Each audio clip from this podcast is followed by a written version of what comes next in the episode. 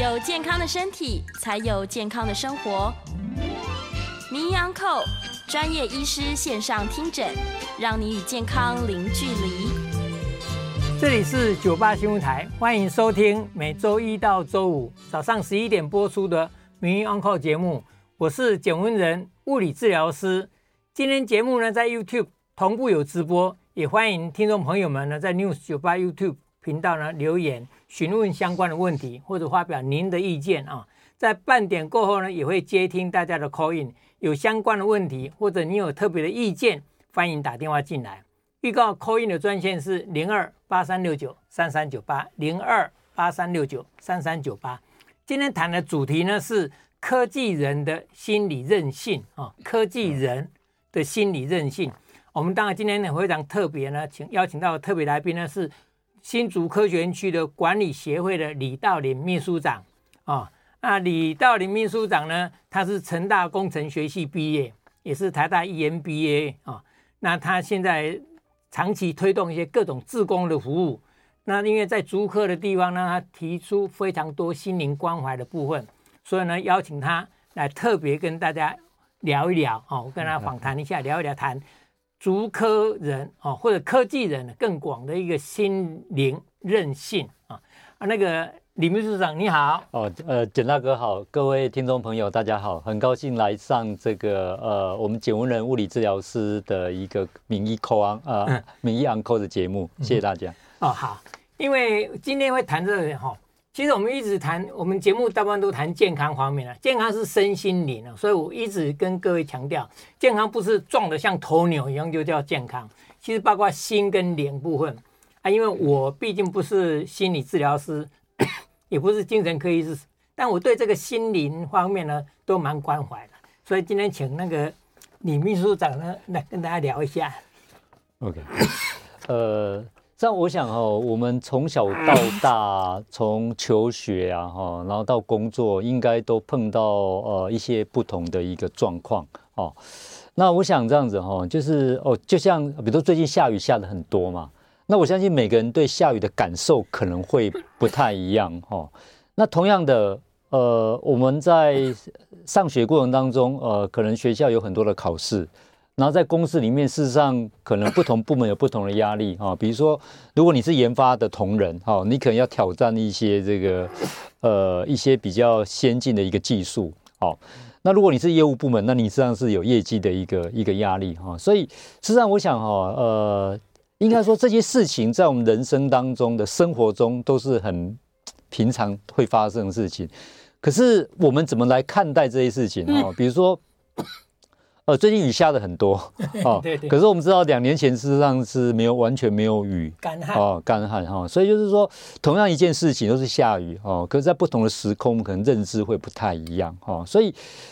呃，有些人把它变成把这种压力认为是一种挑战，他不认为是一种压力哈。那我觉得我很幸运哈，就是我一九八八年就进入联电，然后后来台积电、旺宏，还有工研院国家卫生研究院的历练哈。那呃，我想哈，这些公司都有一些呃很好的一些同事哈，那大家在里面共同成长。那我学到是说，应该是呃把碰到问题当成是对自我成长的一种挑战。好，那。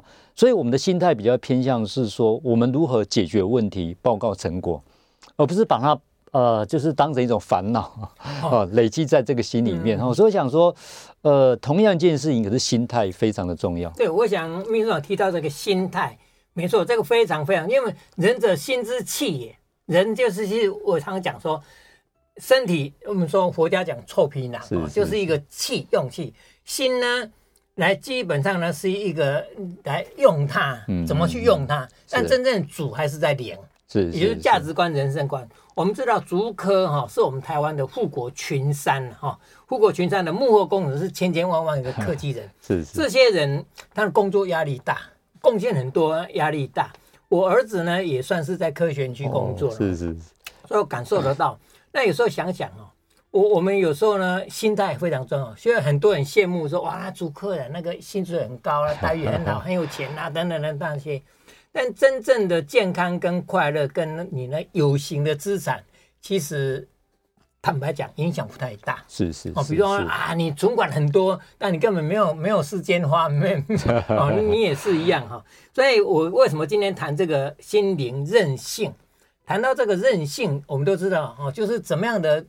以前我谈过那个武力提升健康，一个调适力、是是治愈力、修复力等等这些。嗯嗯，就是你碰到一个困难，刚刚秘书长讲，困碰到一个困难的话，你不要把它想的烦恼啊，这个怎么办呢？那你就会一直非常烦恼，要想到说，哎，这是一个问题。好，这个问题我们既有自己该如何来解决？所以这个就是一个心态上的问题。是，所以我也想问一下说，说您在如何观察到的？哦，那您觉得这个问题现在的一个情形？觉得该怎么样关怀他们会比较好？Okay, 好，呃，哦，我们都知道现在政府有在推动所谓的员工协助方案，哈、嗯、哦，因为呃，其实我们从小到大可能有关心理方面哈，或者心灵方面的这个训练可能比较少哈，可能也比较欠缺呃这方面的专业课程哈，所以我们是那个专业的一个一个科技哈。那我自己的一个人生的一个体验是这样子哈，就是。呃，当然，每个人疏解压力的方式不太一样哈、哦。可能有些人唱唱歌哈，嗯、或者是他去跑跑步哦，或者是说，哎，呃，就是他去 shopping，或者他去吃个美食哈。我、哦、我想这个每个人的一个方法不太一样。不过，我想哈、哦，我觉得我所学到蛮宝贵的经验是，呃，有一个很重要的观念，叫做自力加他力，哈、哦。因为我们都知道，我们解决问题有时候可能自己的力量可能是没办法解决，有时候还是需要别人的一个帮忙哈。我们可以看一下，一个公司组织实际上是非常的多元，我们有很多元的部门哦。就像我们半导体有所谓的扩散蚀刻黄光，还有制成整合部门哦，甚至还有品管部门哦。所以有时候解决问题需要需要大家一起来哦。所以我想我自己的一个体会是说，有时候当我们碰到一些困扰的时候，可能。如果当自己的力量发现自己没办法处理的时候，呃，最好我们能够寻求呃别人的帮助哦。所以呃，我办了已经办了三届的足科预防医学论坛哦。那会办足科预防医学论坛的缘起，是因为二零一八年有足科非常重要的呃两位创办人哈，这个年纪轻轻哈，大概六十多岁，六十出头就过世了哈。那我们觉得非常可惜。那因为那个事件，那我们注意到就是说，哎。可能足科有很多人是半导体专家，可能是呃光电的专家、网通的专家，可是我们大家对医学上可能比较陌生哦，因为可能呃人生的过程当中，或者周遭可能也比较欠缺医界的朋友啊，所以就是可能在碰到一些啊，包括自己身体碰到的问题，我们可能呃也不晓得怎么去处理哈，所以呃有些是蛮可惜也蛮遗憾的哈，就是以现在的医学来讲，事实上可以让他生命可能现在都还存在哈呀。那我们办了两次以后，今年我们办了三月十八号办了第三届的主科预防医学论坛。我们注意到现在人的心理跟心灵问题也需要被关怀啊，所以我们这一次呃，我们包括我们都知道李佳龙校长是虔诚的天主教徒，所以我们请李家李佳龙校长做一个分享哈，还有这个呃佛光山的副助副住持啊慧开法师，他也专程从高雄到主科来分享啊。那当然还有慈济的林俊龙。他是慈济整个医疗事业的执行长哈，所以呃，我觉得这是一个非常好的模式哈，就是呃，这个预防医学论坛照顾大家的身心灵的部分啊。那而且呃，我想我非常感谢佛光山法宝寺的住持哈，那个觉顺法师哈，他本来是科技人啊，那后来到佛光山出家哈，然后呃，去年回到新竹哈，然后呃，负责来这个呃统领佛光山的法宝寺哈。所以他也注意到这方面的问题哈，因为他本身在主科工作过哈，所以佛光山法宝是呃在住持觉正法师的支持下，我们已经成立全国第一个身心灵及社群支持中心。社群支持中心。对，那为什么会取这个名字哈？是因为我们呃第一届主科预防医学论坛的时候，那时候我们邀请陈在进副署长啊。那陈在进副组长是台大医科，那哈佛公卫的硕士，哈，那回到台湾以后，就是呃，当过和平医院的院长，哈，然后也当过现在呃国民健康署啊，哈，那个疾管署，那后来呃升任到行政院卫生署的副署长。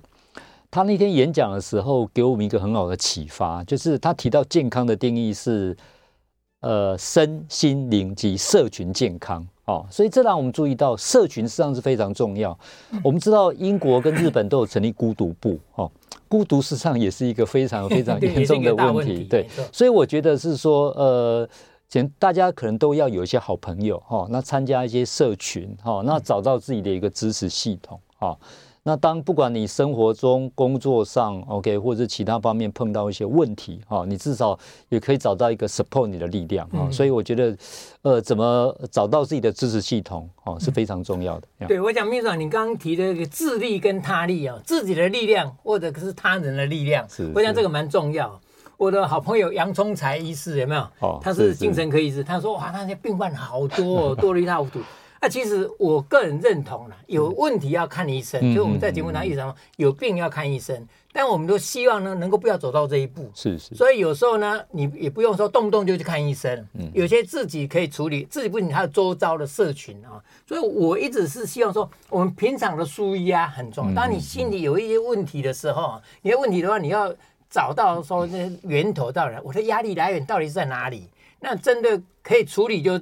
自己处理不行的话，还有社群、亲朋好友、嗯、哦，所以这个就是刚刚讲社群也好，家族过去我们传统的家族的问题，邻、哦、居，反正一定有很多很多其他的他力，你可以去寻求了哈、嗯嗯嗯哦。那甚至有时候陌生人都可以哦。像我个人很很深刻的一个印象，就是说，因为我都我们都在医院服务嘛，哦，是是，我在医院服务，常看到很多人愁眉苦脸啊，一路很 很绝望、很悲伤。欢迎回到九八新闻台《名医 Uncle》节目，我是简文仁物理治疗师。接下来呢，我们开始接听众朋友的 call in 电话。我们的 call in 的号码是零二八三六九三三九八零二八三六九三三九八。我们今天的特别来宾呢是竹科管理协会的秘书长李道林啊，李秘书长。简大哥好。好，我现在先回一下那个 YouTube 那个网络上的一个林信宏啊。他的一些问题，因为我觉得这个问题还蛮普遍的哦，所以什么时候在这个空中跟大家一起回一下啊？因为他太太六十三岁，做影像检查的时候，医生说那个软骨磨损蛮厉害的啊，所以但他很喜欢爬山啊，这样状况可不可以训练？可不可以再爬山啊？所以很多人说爬山是最笨的运动，所以啊不赞成爬山。你的膝盖呢？哦已经有磨损了，所以呢不可以去爬山。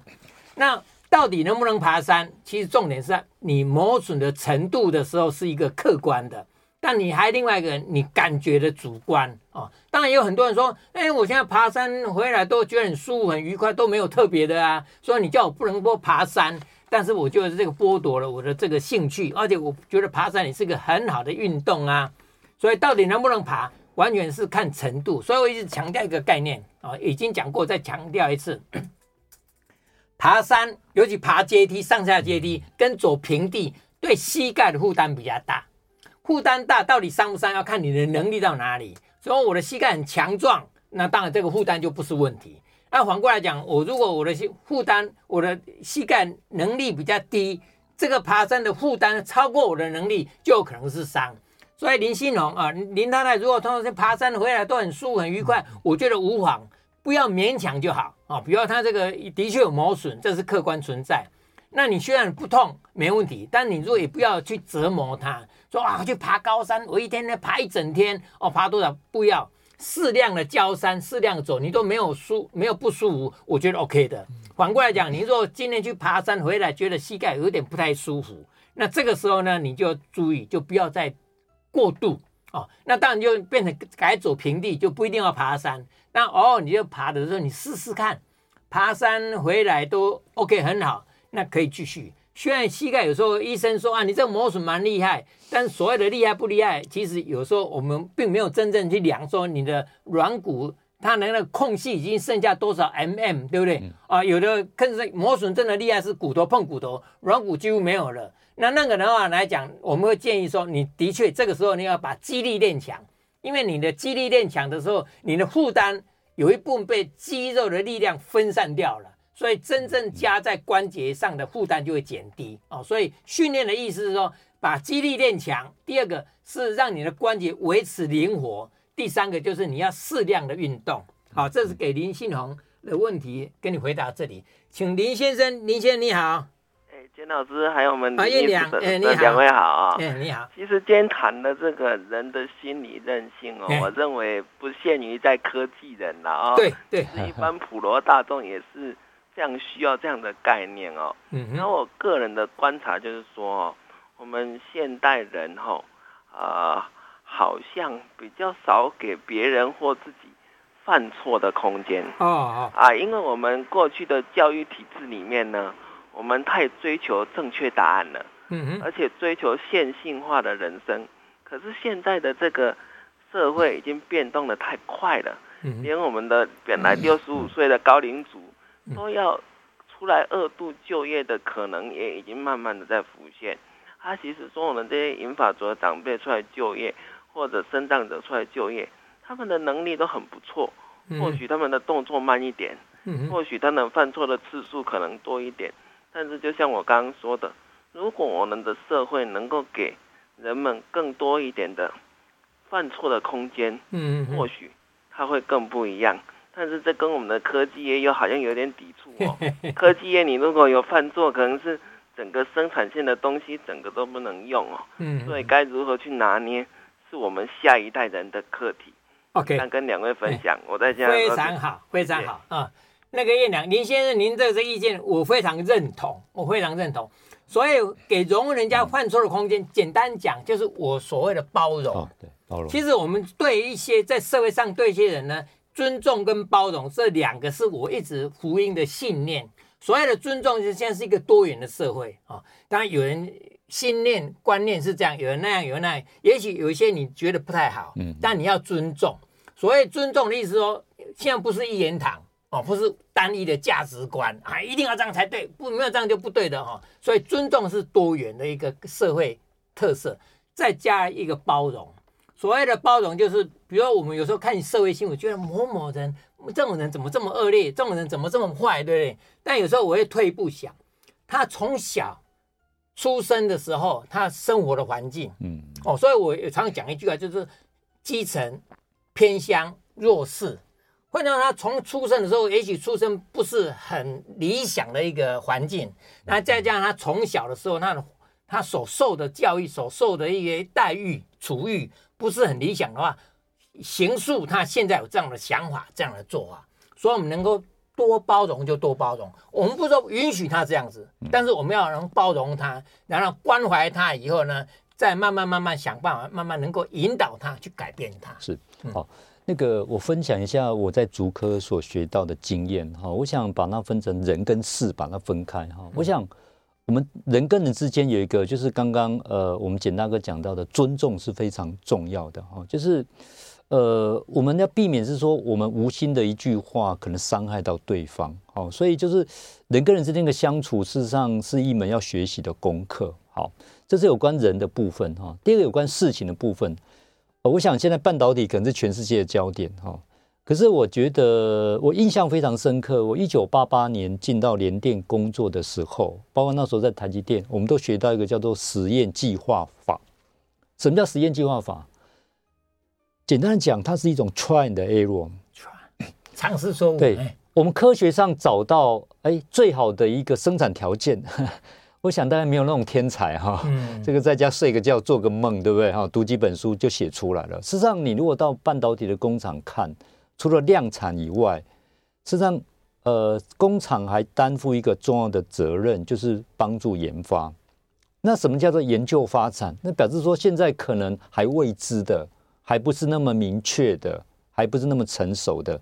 所以我们基本上有大量的工程实验。在我们的半导体的一个晶圆厂里面，那这意味着什么？就是尝试错误嘛。嗯，如果说这个没有尝试错误，那我想晶圆厂不可能有这种工程实验的这个呃工程实验批，也不可能有这种实验计划法啊，因为没有没有人会把那种这种几百个、几千个参数一次就做对嘛啊，所以我是觉得在跟人跟事上面，我们必须。呃，有一些区隔哈。我想人跟人之间最基本的那种尊重是非常重要的哈。不要说，哎哎，我对人我允许犯错，那可是大家知道哈，你可以做任何事情，可是如果对人造成一种伤害，可能是哦，我想那个代价可能是非常大的。嗯，那在事情上面，事实上在很多的职场是允许犯错的哈。我想现在大家都应该都有手机在拍照嘛。哦，那你拍的不好，没有人说这个你不能把那个删除掉嘛。哦，所以。在我们生活当中，如果你仔细去观察，本来就存在很多的犯错空间哈，不是说不能犯错哦。不过你要知道，注意到这个犯错你所付出的一个代价啊。你要知道你犯了错，然后知道能改，然后承担起负责，我想这样就可以了。是我们请赵先生，赵先生你好。哎，两位好。哎，你好。哎，你好，我是美国的企业管理博士，然后我在台湾的国立。大学教人事管理教了十五年哦，你好，哎，所以我想提供一些这个人类行为方面的一些建议啊，还有一些报告，就是说，诶，最近这这四五十年来，这个企业管理跟人类行为的理论哦，他们都是以测试实际的人类，然后来发现这些理论能够真正用到实际的环境。我们才会保留这些理论。嗯哼。所以像以前有些企业管理 X Y 理论不实用就丢掉了，就像我们中国的人性本善、人性本恶也不实用，也丢掉了。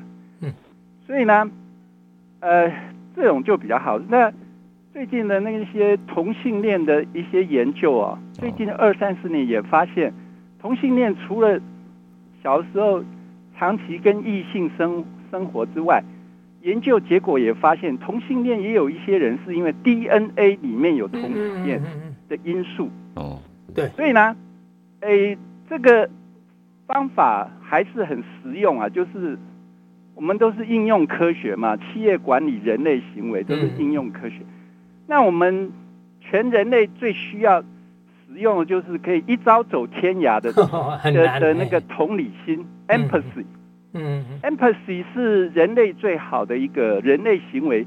假设你有同理心的话，你到美国、英国、德国、苏俄都可以走得通。嗯嗯。所以我常常在国际机场啊，用我的同理心。嗯。呃，像上次在香港遇到大陆旅旅游团，就在排队 插队，那我就感同身受，我也不说他们错，我就说。国际礼仪上，因为你两排队没有办法分出谁先谁后，嗯，所以他们最后就自动解散。后来我发现那辆七七七飞机还有一百五十个空位，他干嘛要那个样子做啦？啊，所以同理心很重要，empathy，尤其对你身边朋友、亲戚有。欢迎回到九八新闻台《名医 on call》节目，我是简文仁物理治疗师。我们今天的来宾呢是竹科管理协会的李道林秘书长。接下来呢，我们继续接听众的 call in 电话，call in 的号码是零二八三六九三三九八零二八三六九三三九八。首先呢，先跟各位诶、哎、观众朋友、听众朋友说一下，抱歉，我们现在那个电脑哦自动切换。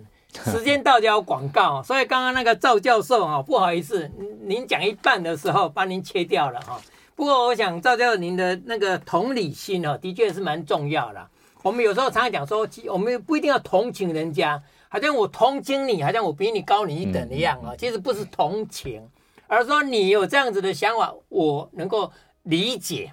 我就我刚刚讲了，你可能出生的背景、所受的教育、所受的环境。这么多年来，形塑你现在有这种想法、这种看法、这种做法，我知道，但是我也许不一定认同。我觉得这是不好的，但不好有时候不一定是你的错，有些是你的错，没关系。那重至少呢，就是了解这样子，有一个这个同理心。那我们一个悟空啊，他这里谈到说，empathy 呢只是尊重别人的感受了，不能够解决问题，没有错。我我我承认，有些时候不一定能够解决问题。但是人跟人之间的一个互动就能够这样子的情形。那另外一个林子祥子祥，我非常谢谢你的意见啊、哦！你谈到说其实没有错，要就如同说那个林彦良讲的，要给人家一点犯错的空间，人都有错嘛哦。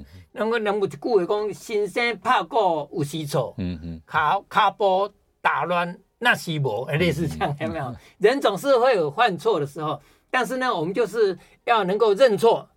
所谓这个错的话，刚刚讲，也许不是你的问题，但是呢，你毕竟这种主流社会目前不太能够认同的，嗯、你要认错，然后改错，最后你要提负责这样子。啊，赵教授，赵教授你好，您回来了吗？